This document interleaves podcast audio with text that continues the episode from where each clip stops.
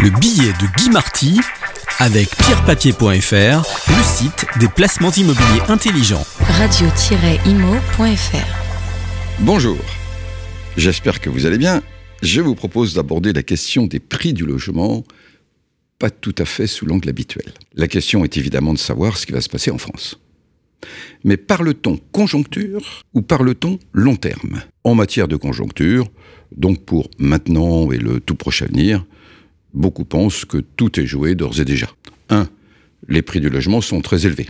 Il faut rappeler que depuis 2000, ils ont doublé, parfois plus, dans la plupart des villes françaises. 2. Les banques sont obligées de monter les taux d'emprunt et de toute façon, elles prêtent de plus en plus difficilement.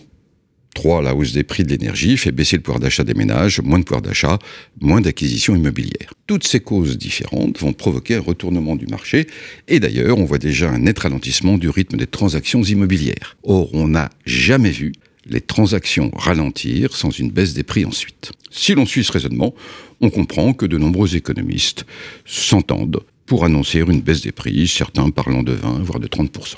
J'avoue que je suis partagé. Côté pour, il serait normal qu'après plus de 25 ans de hausse, depuis 97 en fait, le marché du logement souffle un peu.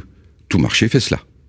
Mais côté contre, on sait que de toute façon, il y a une tension sur ce marché qui est toujours pour l'instant un marché de rareté. Et côté contre surtout, cela m'embarrasse toujours un peu que tout le monde ou presque soit d'accord en même temps sur ce qui va se passer. Mais admettons, les prix du logement peuvent baisser. La question qui surgit aussitôt est qu'est-ce que cela va changer? Les prix de vente peuvent baisser, mais les loyers ne vont pas le faire pour autant. Donc, cela ne va rien changer pour les locataires et en particulier pour les jeunes. On sait qu'il n'est pas facile de passer de locataire à propriétaire, mais même une baisse des prix, quand les taux montent, ne modifiera pas radicalement la difficulté. Ou alors, il faudrait que la baisse des prix soit véritablement catastrophique, et cela personne ne le souhaite, parce que ça voudrait dire qu'en même temps l'économie française irait très très mal, et que nous aurions bien d'autres problèmes que le logement. Mais on peut aussi poser une autre question. Que vont faire les prix du logement à long terme? Après tout, si vous êtes propriétaire accédant, ou même si vous êtes propriétaire et n'avez plus de remboursement de crédit, peu importe pour vous qu'il y ait une baisse conjoncturelle, donc momentanée des prix, si vous vous y retrouvez dans la durée. Et en fait, il y a deux facteurs de soutien à très long terme. Le premier, qui n'est pas prêt de disparaître, est la grande fragilité du monde actuel. Or, pour beaucoup de particuliers, mais aussi pour les investisseurs institutionnels, l'immobilier représente une certaine sécurité. Et quand on parle sécurité, on ne parle pas de quelque chose d'objectif, mais d'un sentiment. Le sentiment de sécurité que procure le logement, ou plus généralement ce qu'on appelle les actifs réels, tangibles, est suffisant pour que l'argent aille dans cette direction. Dans un monde incertain, le logement constitue, sinon un refuge, du moins une position de repli. Cela lui donne de la valeur. Le second facteur de soutien pour les prix du logement à long terme est moins souvent évoqué parce qu'en fait, il est moins compris. Il y a une énorme quantité d'argent que les compagnies d'assurance vie, les fonds de pension et différents fonds d'investissement ont accumulé au cours des dernières décennies. Et en face de cette quantité d'argent, qu'y a-t-il?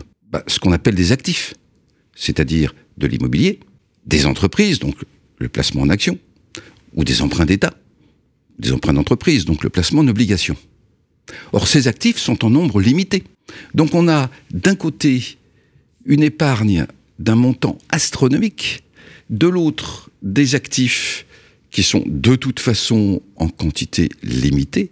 Donc il y a un soutien pour la valeur globale des actifs. On peut dire que la valeur globale des actifs est égale à la quantité globale de l'épargne. Et, sauf à ce qu'on veuille que notre monde disparaisse, personne n'a envie que l'argent de l'épargne euh, disparaisse tout d'un coup. On pourrait le dire autrement. Dans le monde entier, ceux qui travaillent épargnent, ne serait-ce que pour leur retraite. Pourquoi voudrait-on que tout cet argent disparaisse? Alors les marchés peuvent fluctuer, question de conjoncture mais leur niveau structurel n'est pas menacé. Voilà ce qu'on oublie souvent de dire. Pour le logement, il y a donc une logique de soutien des prix à long terme. J'ai pensé que ça pouvait vous intéresser. Et je vous souhaite une bonne journée. Le billet de Guy Marty avec pierrepapier.fr, le site des placements immobiliers intelligents. radio-imo.fr